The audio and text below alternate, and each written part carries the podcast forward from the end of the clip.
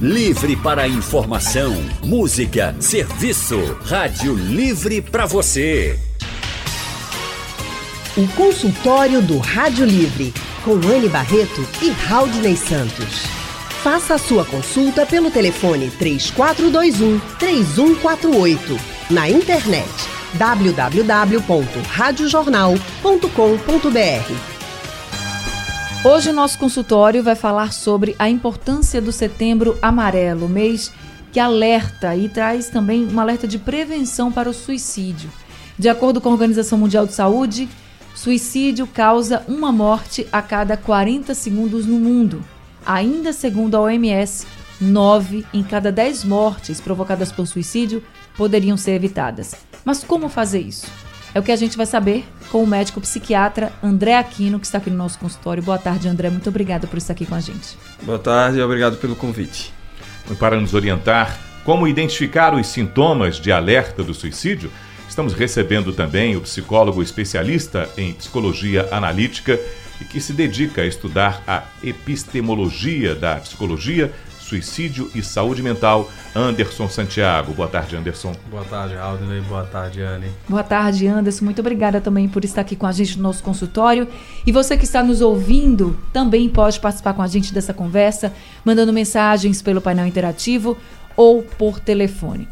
Esse é um assunto muito delicado. Às vezes as pessoas não querem nem falar sobre suicídio. É difícil falar porque realmente é um assunto que mexe muito com as pessoas, com os familiares de quem já perdeu alguém que cometeu suicídio, com pessoas que estão passando por situações também delicadas, por problemas sérios e que já pensaram até alguma vez na vida em realmente deixar de viver.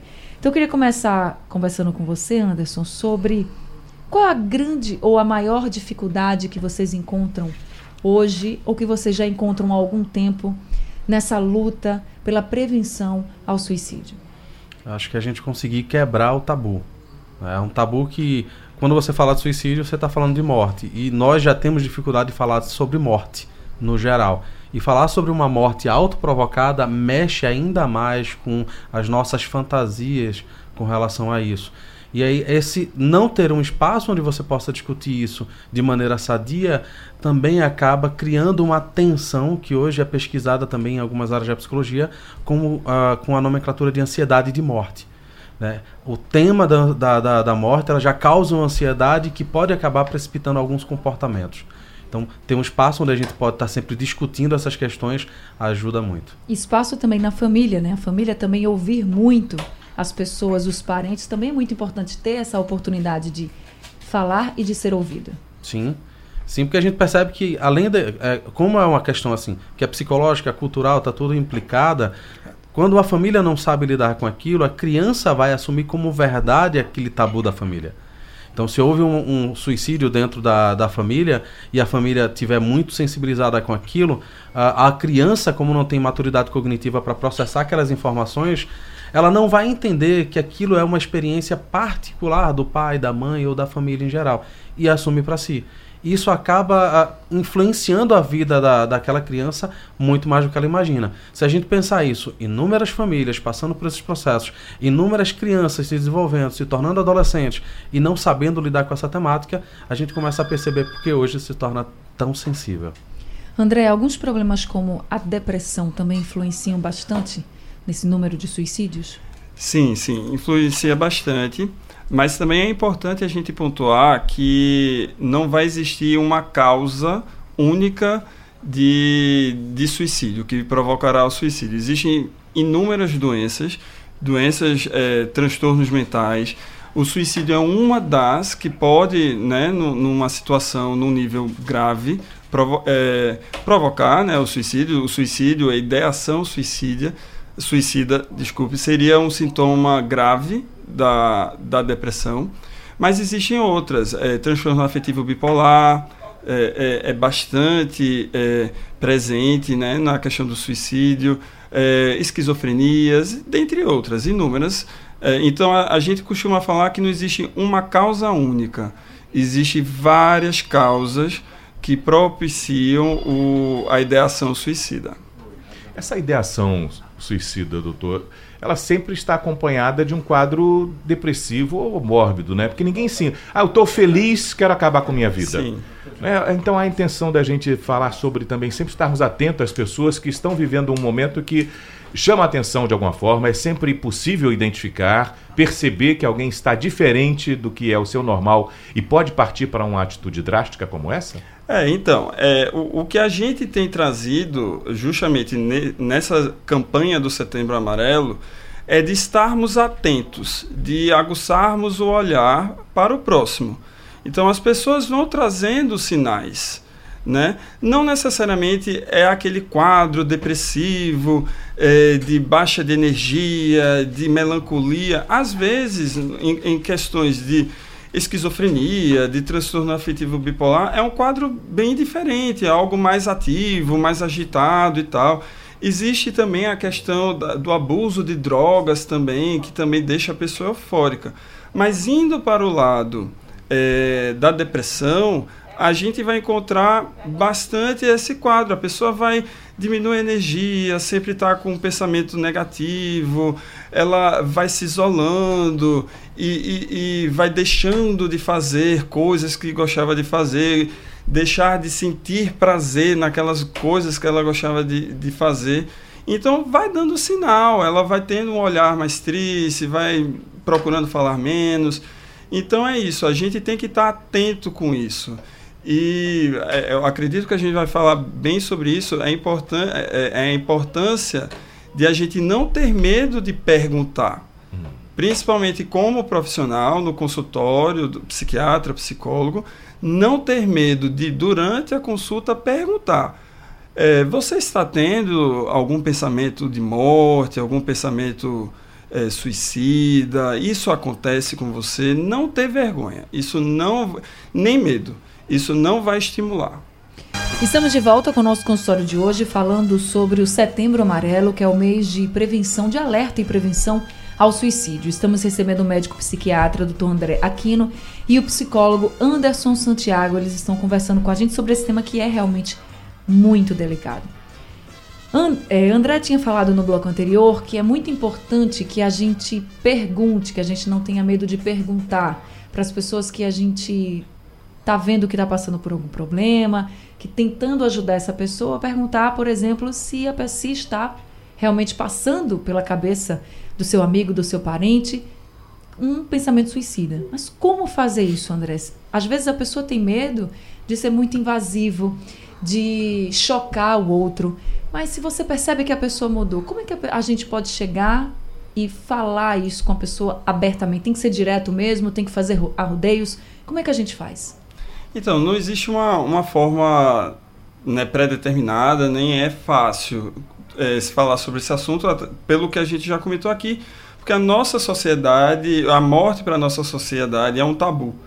Então, é, mas é preciso verificando que há sinais que a pessoa está sofrendo, que está tendo, né, parecendo que, a, no mínimo, não logo de cara uma, uma ideação suicida, mas a pessoa está disfuncional, a pessoa está sofrendo, você precisa, olha, está acontecendo alguma coisa, eu posso ajudar em alguma forma. Se você não quiser conversar comigo, é, é, existem outras pessoas que podem lhe ajudar. Eu conheço um psicólogo que pode bater um papo mesmo informal, não precisa ir para o consultório, mas é importante que, olha, eu estou aqui para o que você precisar, é, para falar, para trazer seus problemas. É, eu acho que o importante é abrir o canal, mostrar-se interessado, mostrar a pessoa que ela pode contar com alguém, que ela não está sozinha, entendeu? Então eu acho que isso é o mais importante. E se a pessoa realmente abrir o coração, dizer que está realmente passando por problemas, que não sabe para onde ir, tá. que já não tem mais vontade de nada. Nesse momento, vamos tá. dizer que chegue nesse ponto, a gente deve realmente abordar essa questão sim, do suicídio? Sim. É, é preciso abordar sim e é preciso recorrer à ajuda do profissional. O psicólogo, o psiquiatra, é preciso encaminhar esta pessoa para o profissional numa situação em que a pessoa está com ideação suicida, além da, da psicoterapia, é preciso sim fazer medicamento, tá? Porque é um sintoma grave. certo? Então é preciso sim entrar com medicamento. Há casos que exigem internamento, seria também uma indicação de internamento é, em ambiente hospitalar ou clínica, mas que tenha realmente um cuidado 24 horas, uma atenção de uma equipe multidisciplinar preparada para isso.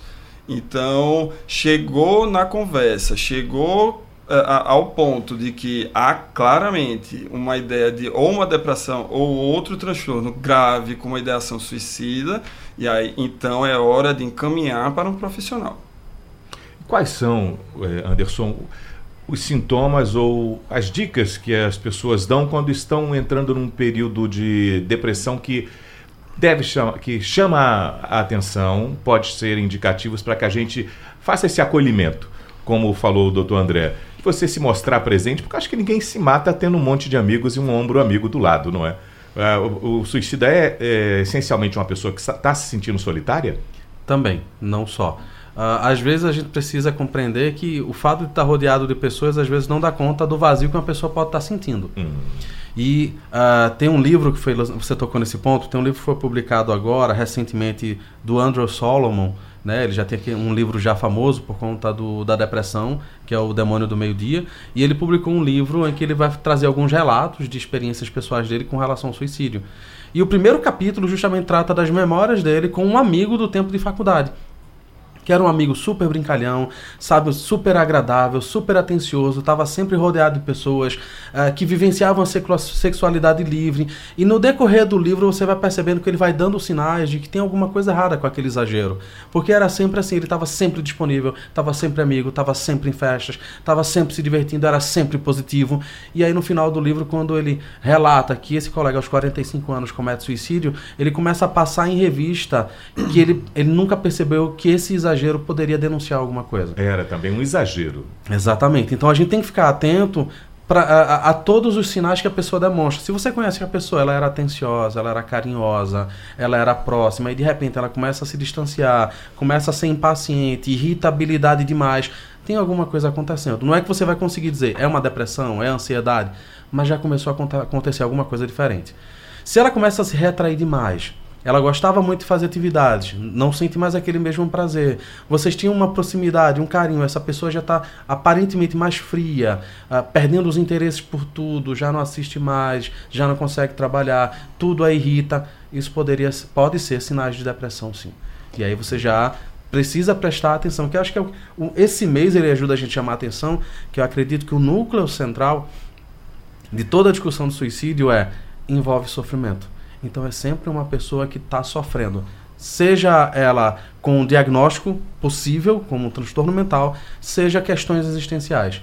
Então, se a gente percebe alguma mudança brusca, a gente tem que ligar o alerta. Anderson, você falando de que às vezes a pessoa está rodeada de outras milhares de pessoas e que se sente sozinha, isso também nos faz lembrar, por exemplo, de casos que a gente já ouviu falar, que a gente tem perto de pessoas que estavam felizes, estavam aparentemente muito bem no trabalho, na vida familiar e que tiraram, resolveram tirar a própria vida do dia para a noite, surpreendendo a todos. Então, nem todo mundo que sorri para a gente está feliz de verdade. A gente precisa estar tá de olho nos mínimos detalhes.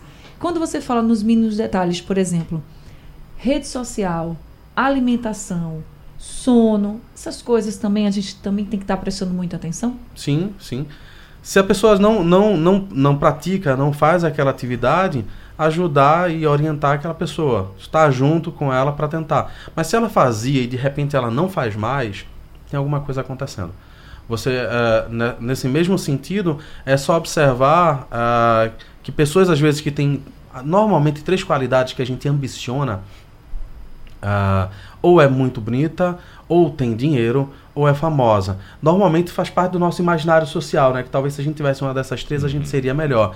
E aí você vai observar que pessoas como Robin Williams, como o The Rock, que faz vários filmes de ação, como o Chester Bennington, que era o vocalista do Linkin Park, como Jim Carrey, comediante, né?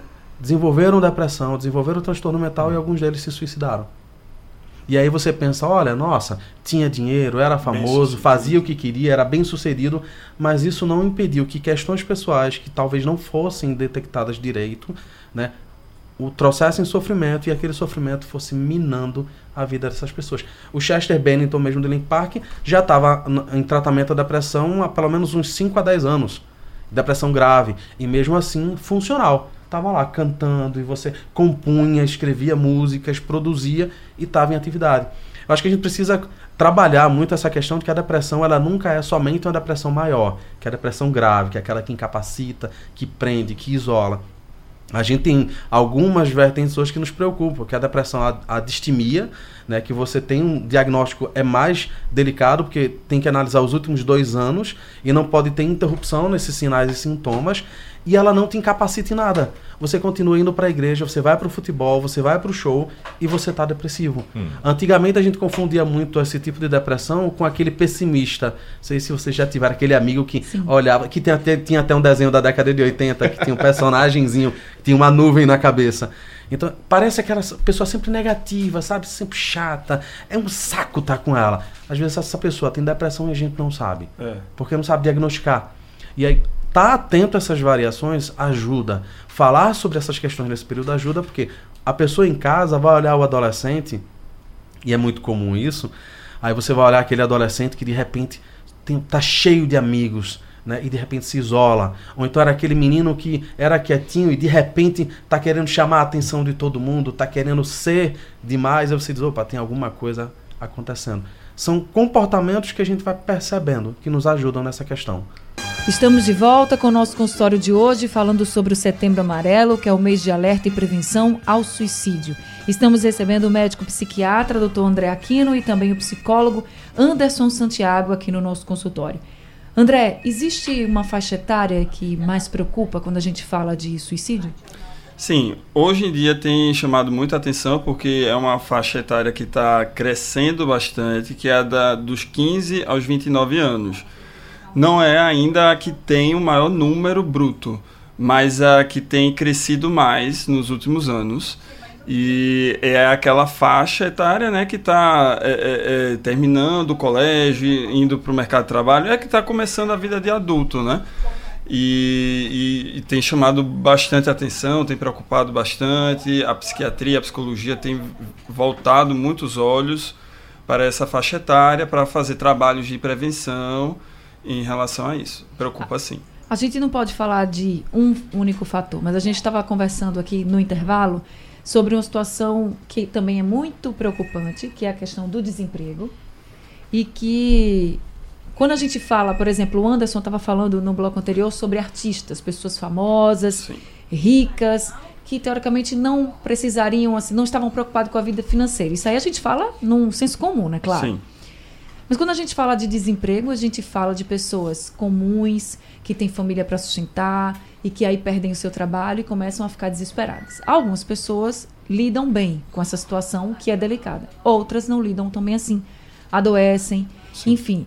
Esse é um ponto também que preocupa vocês, médicos, psicólogos, que tratam de pessoas que estão passando por situações bem delicadas? Sim, é, é, preocupa bastante. É, nós procuramos ficar muito atentos a isso, é, porque o, o, o, a gente costuma dizer que o fator estressor vai ser comum a todos, sendo que cada pessoa encara aquilo de uma forma. Cada um tem sua constituição genética, cada um tem sua, é, é, sua vivência, tem sua gama de experiências. E isso daí é o que vai fomentar a sua defesa em relação a esses fatores estressores. Então, por exemplo, estamos vivendo hoje num momento em que o desemprego está alto e temos uma sociedade, uma sociedade muito materialista que pouco explora a sua espiritualidade, é, que aparenta demais, que sente uma pressão de ter. Então, diante de, desse caldeirão de, de, de, fatores aí, em que é, é, a coisa está muito. Você não está conseguindo realmente aparentar ter. Você se sente muito pressionado. Então, são, é, é nesse momento que vem de cada um. São, é, é a predisposição da pessoa de, de ter sua emoção adoecida. Eu costumo falar que o, o, o psiquiatra é o médico que vai tratar das emoções que adoeceram. Então, da mesma forma, o psicólogo vai tratar as emoções que estão doentes. Então, a pessoa ser, estar triste não é um problema, não é doença. O problema é quando você está triste o tempo inteiro. O problema é quando isto representa um sofrimento, quando você começa a ter é, uma disfunção, um prejuízo funcional, quando você tem uma perda de rendimento, ah, isso deixou de ser normal e passou a ser uma doença que vai precisar de, de tratamento. Anderson, como a família lida com o desemprego? Uma pessoa que está desempregada também pode ajudar ou piorar a situação? Sim, porque vai se encaixar também numa compreensão que a gente tem em suicidologia, que o que leva uma pessoa a tirar a própria vida não é facilmente detectável. Por quê? Porque tem aquilo que a gente chama de fatores predisponentes, que fazem parte da história de vida do sujeito. O André entrou nesse, nesse sentido. E tem aquilo que a gente chama de fator precipitante. Então, dependendo de como essa família foi construindo sua relação entre si, sua relação com a imagem desse papel desempenhado profissionalmente, com o que o poder aquisitivo vai significar para ela, a herança que traz dos outros parentes, isso vai montando uma personalidade que pode se tornar sensível e vulnerável à experiência de, uma, de um desemprego, ou que pode fortalecer essa pessoa para, na experiência do desemprego, se tornar ainda mais capaz de ser criativo e sair daquela situação. Ter resiliência de suportar a perda de um papel funcional para poder encontrar novamente isso. Só que aí vai ter uma história de vida por trás que é, é que vai mu ajudar muito a entender. Por isso que a gente não consegue definir com clareza logo, não tem uma causa única. Por quê? Porque a, quando a gente fala de uma causa, a gente tenta dar um determinismo. E aí a gente cairia no senso comum. Né? Que ou é falta de Deus, ou é fraqueza. Num, num país como o nosso, que tem um complexo de cordeiro, né? Do, do, da pessoa que tem que ser boazinha, educada, simpática e feliz, a gente acaba crescendo numa cultura que não valoriza momentos de tristeza. Você tem que estar sempre na, na, na, na farra, né? Trazer na a participação festa. do ouvinte pelo telefone Jaziel de Beberibe. Oi, Jaziel, boa tarde. Boa tarde. É, eu quero dizer que eu liguei aperreado, mas quando o Val me atendeu, eu já fiquei um pouco calmo, viu? Porque ela a Val é maravilhosa. Essa voz bem, dela, né, Jaziel? Eu tô com a bronca, veja bem. Eu tô namorando com uma pessoa depressiva há dois meses e eu tô querendo acabar porque a gente tá brigando muito. Só que eu tô querendo acabar, mas eu não quero me afastar dela. Eu queria acabar numa boa, ficar sendo amigo dela, apoiando. Eu tô até ajudando ela financeiramente também, entendeu? Mas assim, a gente tá brigando com certa frequência e ela tá sempre falando em suicídio. Ela disse a mim que já tentou suicídio duas vezes. Depois que eu conheci ela, ela contou isso a mim.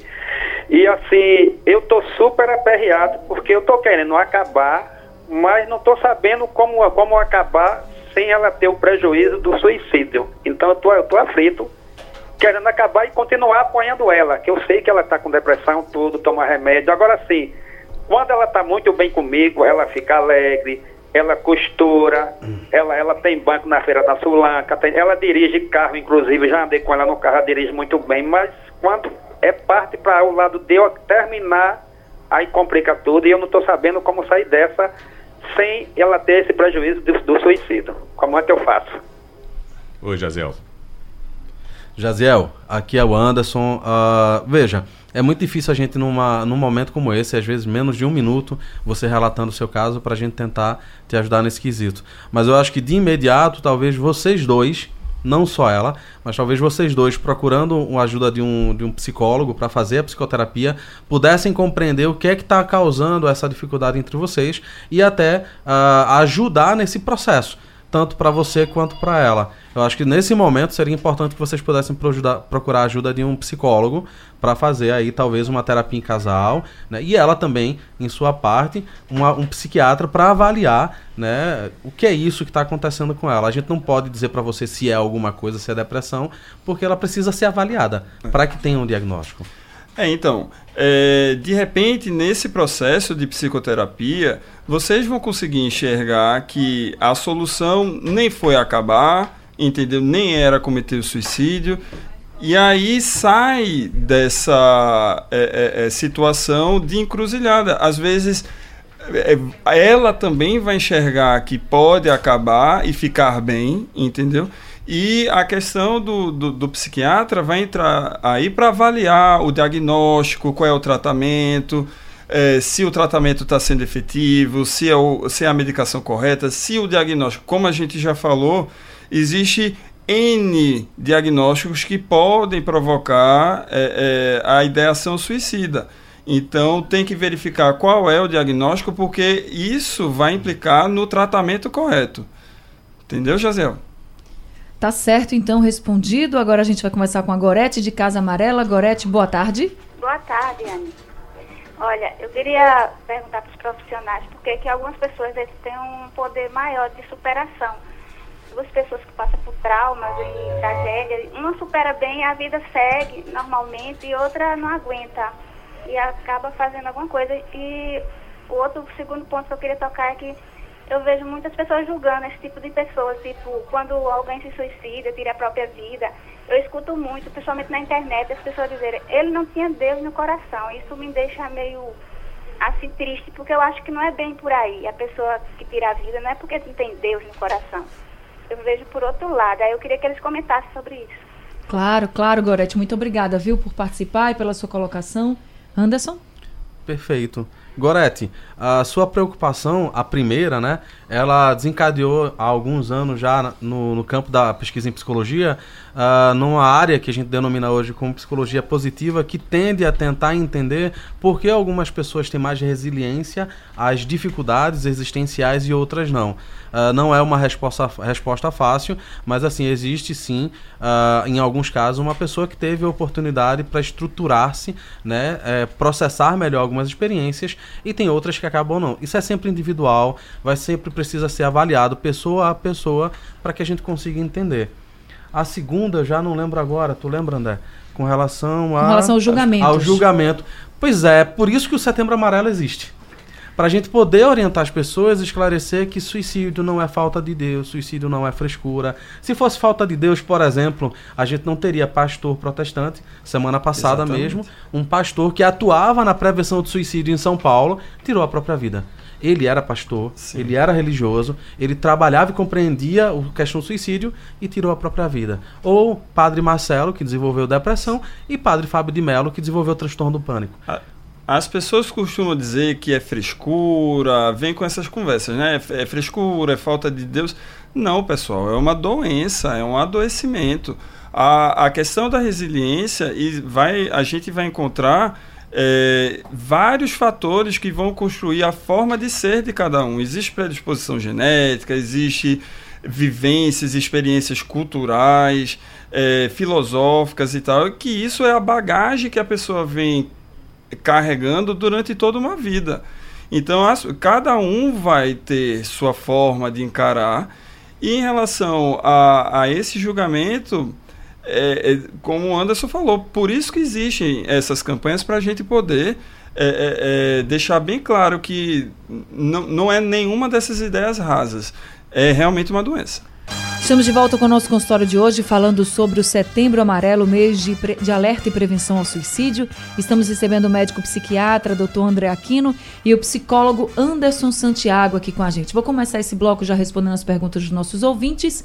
Pelo Facebook, Beca Raeli está perguntando se a depressão pode começar por problemas financeiros ou por relacionamentos, André. Sim, pode sim. Como a gente já falou, existem N é, é, causas, N motivos, e, a, e, o problema financeiro, o problema de relacionamento é sim um fator estressor e pode, e pode iniciar todo um, um processo aí. Existe uma causa maior, assim, por uma maior causa de depressão, porque essa é a pergunta da Michela Caroline pelo Facebook. Ela pergunta se tem uma causa maior da depressão. Existe não? Não, assim, uma causa específica maior, não. Depressão tem idade para acontecer, doutor? Não. Ela acomete qualquer pessoa em qualquer idade. A diferença é que ela vai se manifestar de modo diferente. diferente. Mesmo entre grupos da mesma idade, mas principalmente entre grupos de diferentes idades. Agora, para não assustar também de forma generalizada, não é porque a pessoa está triste que vai ser um depressivo, né? É normal na vida da gente ficar triste sim, também? Sim, sim. A tristeza é um sentimento humano, é um sentimento nosso, é um sentimento comum, é um sentimento normal. O problema é quando essa tristeza vai se tornando muito prolongada, quando ela vai causando uma perda de função, vai gerando sofrimento psíquico, aí deixou de ser um sentimento, uma emoção normal e passou a ser uma doença. Okay. O Kleber do Ibura está dizendo o seguinte: eu me chamo Kleber, tenho 41 anos, tenho síndrome do pânico. Gostaria muito de poder relatar minha situação, como tudo começou até hoje. Perdi relacionamento, problemas com minha família, muitas vezes tive possibilidade de acabar com a minha vida. Quem está de para quem está de fora pode ser fácil falar, mas não sabe de nada. Sou motorista, entra trabalho, sou motorista e tenho trabalho. Tenho medo de nesses dias de trabalho acontecer alguma coisa comigo e eu perder minha calma. É horrível, ele fala. E é um relato forte, né, André Sim. e Anderson, porque ele ele, ele diz que tem síndrome do pânico e diz que realmente não é fácil conviver com isso. Então, para quem acha que é frescura, hum. Para quem acha que não tem Deus no coração, como vocês falaram, tá aí o relato do Kleber, que é a prova de que não é fácil também lidar com essa situação. E eu perguntaria, ele está em tratamento? Porque Sim. pesquisas apontam que normalmente, assim, com casos, em, em cerca de 90% dos casos, no, no, a pessoa nunca foi a um psicólogo ou psiquiatra Sim. a vida toda. Ele diz: eu tomo a prazolam de 2 miligramas por conta própria. E diz assim: difícil, é difícil encontrar tratamento na saúde do governo do estado. Então, vou vivendo nessa luta contra essa ansiedade que me mata a cada dia, principalmente a dor em cima do peito, que incomoda, uma dor pontuda que incomoda muito e passo muito mal.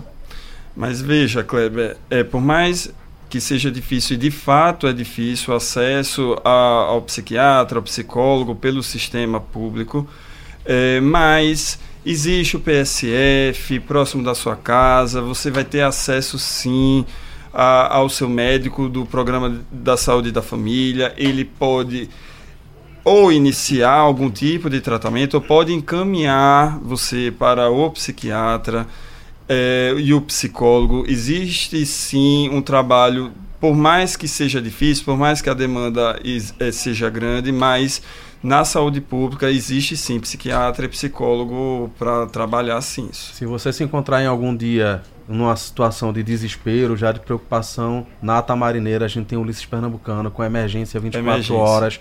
Então, para que ele não precise tomar medicamento por conta própria, é importante que ele procure um, um, um profissional para receitar. Porque ele não sabe se a dosagem para ele está correta, se o medicamento está correto Sim. e quais os efeitos colaterais que esse medicamento pode ter. Então, é importante que ele se cuide. Procurar um profissional é, é se cuidar. Pode falar. E, em, em algum, e existem algumas instituições é, de psicologia, como o Exuda, a Fafiri, que Isso. oferece um serviço de assistência psicológica. É, não, alguns vão ser gratuitos, outros vão cobrar algo simbólico, e mas que vai estar tá lá para escutar os problemas e procurar ajudar. Tá certo, isso vale para o Kleber e vale para todo mundo também que está nos ouvindo. Gente, infelizmente nosso tempo acabou, ainda tinha algumas perguntas para responder. Peço desculpa aqui aos outros ouvintes. Sugestão ou comentário sobre o programa que você acaba de ouvir, envie para o e-mail ouvinte@radiojornal.com.br ou para o endereço Rua do Lima 250, Santo Amaro, Recife, Pernambuco.